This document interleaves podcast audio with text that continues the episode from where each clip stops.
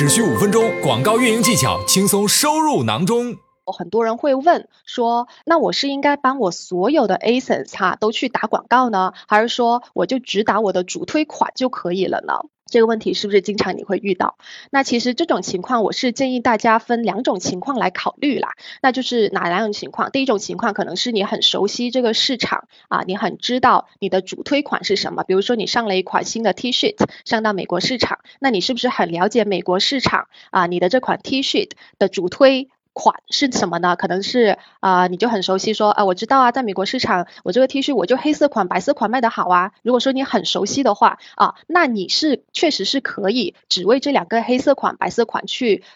广告的，为他们开启手动广告，然后为他们限定关键词。像黑色款里面呢，你就可以限定关键词嘛，说呃什么黑色 T 恤啊，黑色圆领 T 恤啊。那白色款也是类似的，你就白色 T 恤啦，白色纯棉 T 恤啦，这样子去限定它是可以的，因为你已经知道说你的主推款是什么了嘛。然后你就把你的其他你觉得不是主推的款，可能其他颜色的款，什么粉色啊，其他所有的颜色呢，你可以把它们放在你的那个自动广告里面，为他们。去跑，为什么要开启自动广告哦？那自动广告的话呢，其实是有几个好处。那第一点，呃，我经常跟卖家说的就是，你要持续的让自动广告去帮你找市场上受欢迎的关键词。也就是说，消费者他的搜索行为是不断变化的，可能他前段时间。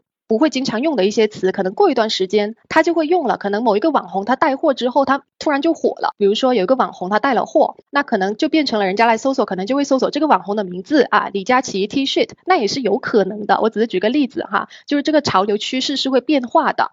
那通过自动广告的话呢，你就可以不断的发现啊，这个系统它会给你告诉你一些市场上搜索比较多的词。是什么，你就可以把它积累下来吧。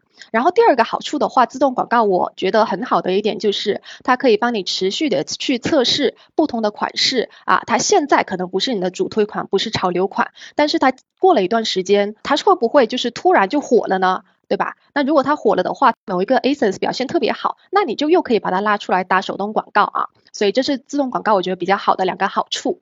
那在这个手动广告和自动广告里面的预算哈，我是建议大家是可以有侧重的。你手动广告可以放多一点，可以是六四分，甚至有些卖家他跟我说他八二分，我觉得也是。如果说他比较确定主推款是他要推的款，我觉得甚至他八二分都是没有问题的哦。我们都知道八二法则嘛，就是百分之二十的。啊，那个商品可能真的就给你创造了百分之八十的利润，我觉得这是没有问题的啊。但是第二种情况，如果说你不是很确定市场的明显的趋势啊，你上新了，你不知道说我这个美国市场，我这个 T 恤，呃，去年它是黑色白色很好卖啊，那今年呢会不会有新的颜色很好卖啊？啊，我不是很确定的话，我是建议你开启自动广告，把你所有的。这个上新的变体呢，都放到这个广告里面去，让它去跑一段时间，先大概两到四周嘛，让系统帮你积累一下，看一下现在在市场上受欢迎的是什么。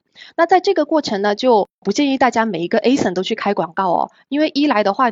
每一个 ASIN 如果有几百个变体的话，你每一个 ASIN 去开广告就不太实际嘛，是吧？肯定做不来啊。二来的话，其实也没有必要，因为你把他们每一个开广告的话，你没有办法看没很直观的对比到每一个广告组之间的变化，它的趋势是怎么样的，哪一个系统分的给它流量比较多，所以你把它们放到一个广告组里面去哈，甚至。几个广告组里面去的话，你就可以更直观的看到，在这一个广告组或者在这几个广告组里面，分别哪一个款式跑得更好的。那你是应该放到一个广告组里面去，还是放到几个广告组里面去的？我觉得看情况。